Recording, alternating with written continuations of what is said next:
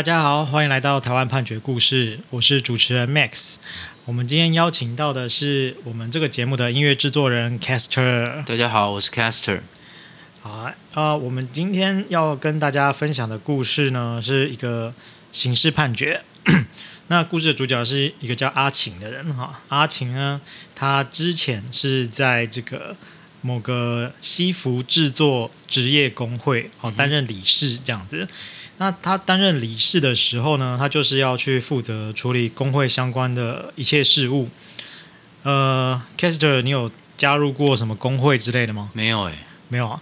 那其实像我们做这个是自媒体，所以我、uh-huh. 我是有在自媒体工会去投保我的劳健保这样子。是是是。那所以其实就是你许多的不同的职业，为了去怎么讲呢？为了这个职业的人去做服务，就会成立工会这样子。嗯嗯嗯。那像自媒体工会，它也是呃会去怎么讲呢？会去培训我们一些技能，然后包括使用一些什么 Podcast 啊、哦、YouTube 啊，然后怎样做节目比较有趣啊，是等等的，他们会做一些类似这样子的事情。哦、好，那这个西服工会哈，就是阿晴是一个西服工会的理事，但是呢。根据这个判决，他是说他明明就知道说这个工会呢，他在九十二、九十四年间呢都没有去召开这个会员大会去办理选任理监事的事项，因为他本身有点类似公司啊，你就想成公司就好。嗯哼哼。那他却就是基于行使业务登载不实文书的犯意哈，他去把他预先草拟的西服工会的大会的会议记录。好，只是就是不知情的人员去善打，就打成书面这样子，然后呢，去跟这个劳工局去申呃报请核备这样子。那这个行为呢，呃，判决是认为说他损害了西服工会会员的权益啊，还有劳工局对于职业工会管理的正确性啊，这部分这个部分的这个阿晴呢，他是都承认了，那所以就判他。有期徒刑四个月，嗯。那如果是易科罚金的话，是以银元三百元啊，就是新台币九百元去折算一日这样子。OK，好。那其实呃，阿晴碰到这个状况了，在实物上算是蛮常见的，因为很多时候呃，就是公司啊，尤其是一些有限公司，它其实你呃怎么讲呢？有限公司就是你你多少。几个人出资嘛？比方说我们两个人出资，嗯，好成立一间公司好了。那其实股东跟董事就是我们两个人，是那就我们两个人说了算这样子，那就会觉得哎，好像也没有必要特别开一个会，嗯。那有时候这些会议都是事后再去补做的。哦，那当然从这边就是这些事情都是不合法的，嗯，就是你该开会就要开会。哦，是对对对对对。呃，今天除了这件事情之外，我知道阿晴其实还有另外被提起。侵占部分的告诉，嗯，但是这个部分他是被判决无罪的。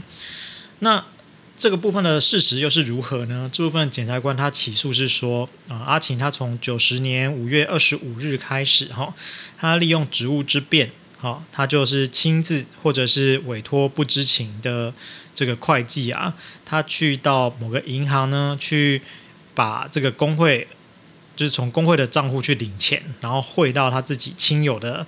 账户里面去，然后那这样就是等于说你公款私用啦，嗯，类似这样子的概念。嗯。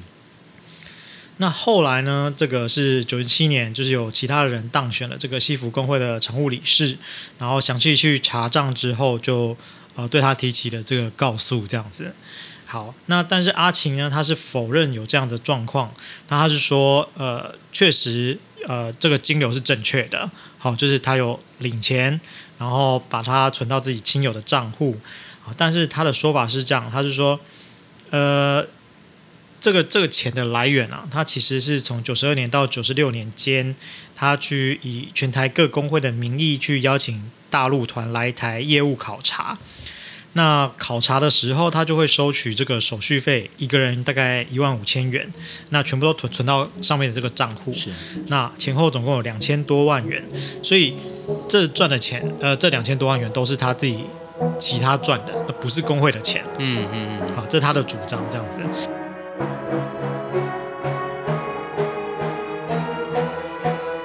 那既然是我自己赚的钱，那我花在我自己的用途就没有侵占的问题，对因为这钱一开始就是我的。对对对对，好。那在这个时候，呃，法院就会去做一些调查。嗯，然后法院在这边呢，他就去传了一个叫徐大雄的人，他是一个某个公司的负责人。这个负责这应该说这个公司啊，它主要经营的业务呢是开餐厅啊，两岸三地的商务旅游。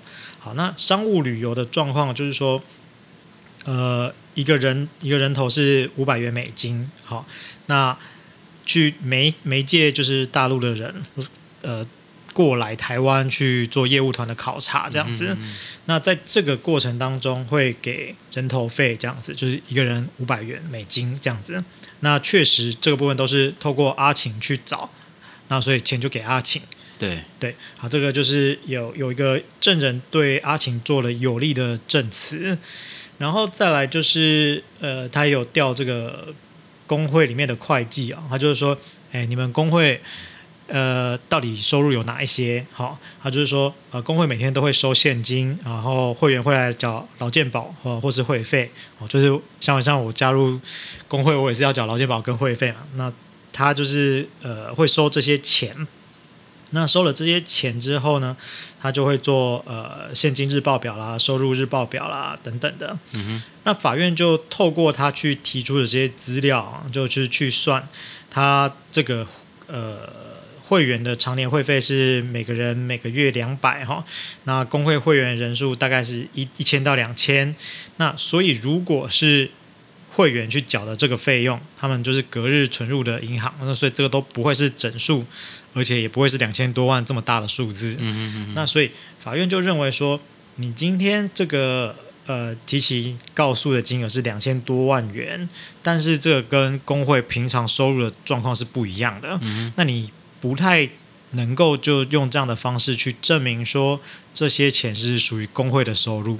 那既然他没有办法证明是工会的收入，你就没办法说是他偷拿了公司啊、呃、工会的钱这样子。嗯、哼哼哼，那所以在这个地方，我们叫做不令为无罪的预知啦，就是呃，比方说，比方说我今天被告好了，嗯、那我可能同一个事实里面有两个 part，那两个 part 一个是有罪，一个是无罪。嗯、哼哼，那这时候主文会宣告我有罪的部分，但是在另外一段它会有一个不另为无罪预知，就是无罪的那个部分。嗯、哼哼，大概是这样。那 Kate 听了这个故事之后，你有觉得就是金流应该要谨慎的控管了？啊，对啊，对，你你本身自己会有很复杂的金流吗？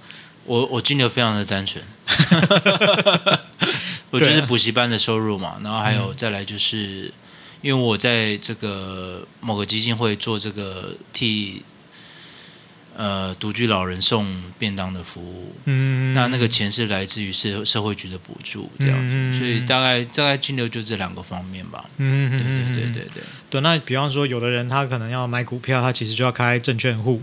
哦，对了，我也有证券啦，对对对对对，那。呃，你有时候就是从你的新转的账户要存过去，然后或者是怎样？那有时候你就会觉得啊，这个我不想要一对一这样子，嗯，我可能因为转账也很麻烦嘛，那有的时候又有手续费的问题，你可能说，那我可能就呃转一大笔过去，对，那我可能后面就是买股票我可以分三次用，然后类似这样，其实都是很很常见的事情。那不过就是如果我们今天是对外的话。